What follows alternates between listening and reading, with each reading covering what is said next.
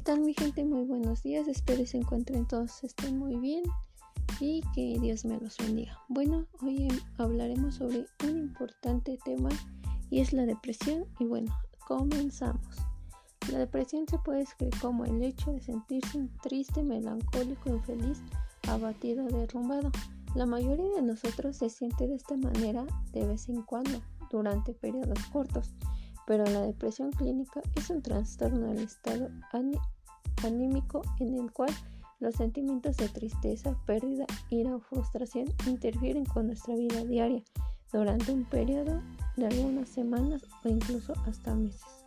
Pero ¿qué consideraciones debemos de tener ante la depresión?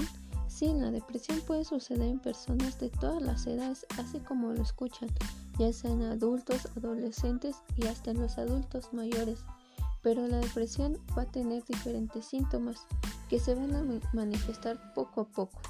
Uno es la dificultad para conciliar el sueño o exceso de sueño, el cambio grande de apetito o a menudo con el aumento o pérdida de peso, cansancio y falta de energía, dificultad para concentrarse, inactividad y retraimiento de las actividades usuales sentimiento de abandono, pensamientos repentinos de muerte o suicidio, pérdida en el placer de las actividades que, que suelen a usted hacerlo feliz o hasta incluso con la actividad sexual con su pareja.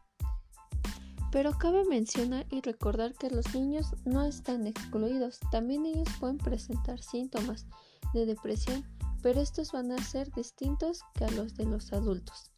Hay que vigilar especialmente en los cambios de rendimiento escolar, el sueño y el comportamiento de los niños.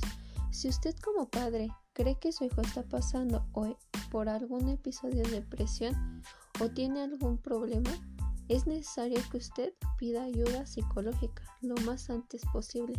Los tipos de depresión son dos.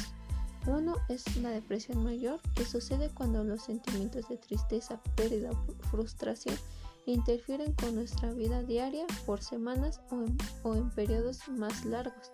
Trastorno depresivo persistente. Se trata de un estado de ánimo depresivo que dura dos años y que a lo largo del tiempo puede tener momentos de depresión mayor junto con épocas en las que los síntomas son más graves.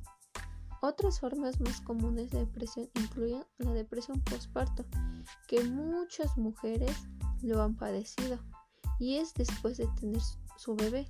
Sí, así como lo oyen, un bebé es muy bonito, pero para algunas madres les trae la depresión postparto, que es muy grave y incluyen los síntomas de la depresión mayor, que se les habló anteriormente.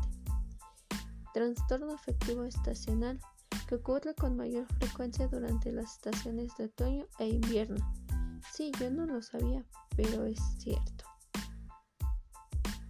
También está el trastorno bipolar, que este sucede cuando la depresión se altera con manía, conocido previamente como maníaco-depresión, que la depresión es uno de los síntomas del trastorno bipolar, pero este es un tipo de causa de enfermedad mental distinta. Algunas de las causas de la depresión a menudo es que se transmite de padres a hijos y esto se puede deber a los genes, pero también está el comportamiento aprendido en el hogar o su entorno. También hay factores que desencadenan la depresión y estos son alcoholismo o consumo de drogas, afecciones médicas, situaciones o hechos estresantes de la vida como pérdida de trabajo, divorcio, fallecimiento del cónyuge o un miembro de la familia. También está el aislamiento social, que es una causa común en la depresión en los adultos mayores. También hoy en día hay datos y cifras que la depresión es un trastorno mental y se calcula que afecta a más de 300 millones de personas en el mundo. La depresión afecta más a las mujeres que a los hombres. En el peor caso es que la depresión te puede llevar al suicidio.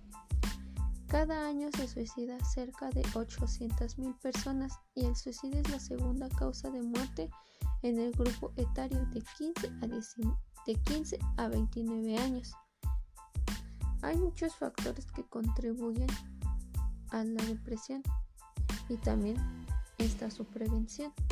La depresión es el resultado de interacción compleja entre factores sociales, psicológicos y biológicos, quien han pasado por circunstancias vitales adversas como desempleo, luto o traumatismo psicológico tiene más probabilidad de sufrir depresión.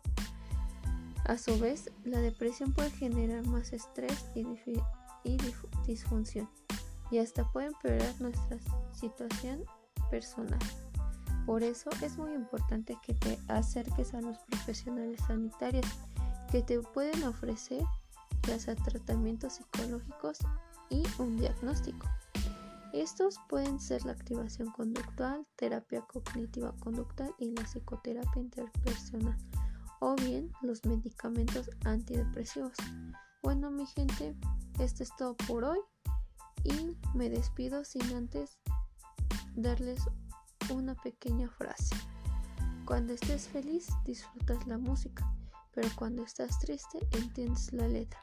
Ojalá muchos esta frase la hayan entendido y que pasen un, un excelente día. Bye bye.